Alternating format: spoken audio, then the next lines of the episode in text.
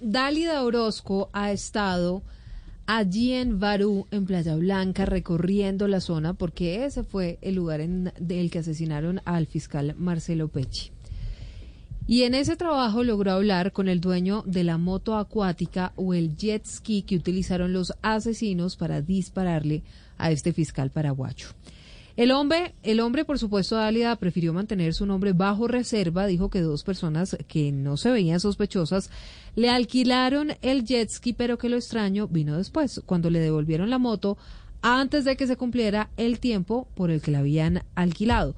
Dice él, por supuesto, que no es algo muy común, Esteban, entre otras cosas, porque si usted paga lo que vale un jet ski, pues se aprovecha desde el minuto uno hasta el último segundo, pero eso fue lo que les pareció Dalida raro. no, nadie devuelve el jet ski antes de que termine el turno porque vale plata. Usted logró el testimonio, Dalida, ¿qué está pasando allí en Barú?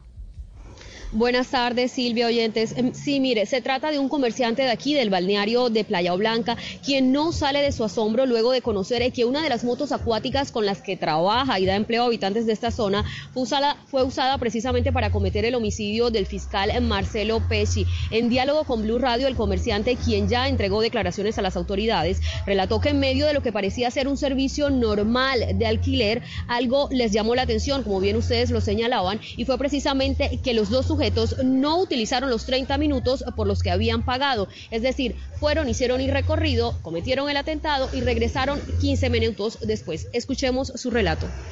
Los muchachos alquilaron el jet ski. Me encontraba con mi hermano pues, en la tienda mirando para la playa cuando vimos que regresaron muy pronto los, que habían alquilado. Y le entregaron a los encargados, eh, le entregaron el jet ski con los respectivos chalecos. Y como a los 10 minutos recibimos una llamada de los lados del decamero que con el jet pues habían herido una persona y eso. De momento pensamos que era que los había atropellado, pero después nos dimos cuenta que era un asesinato.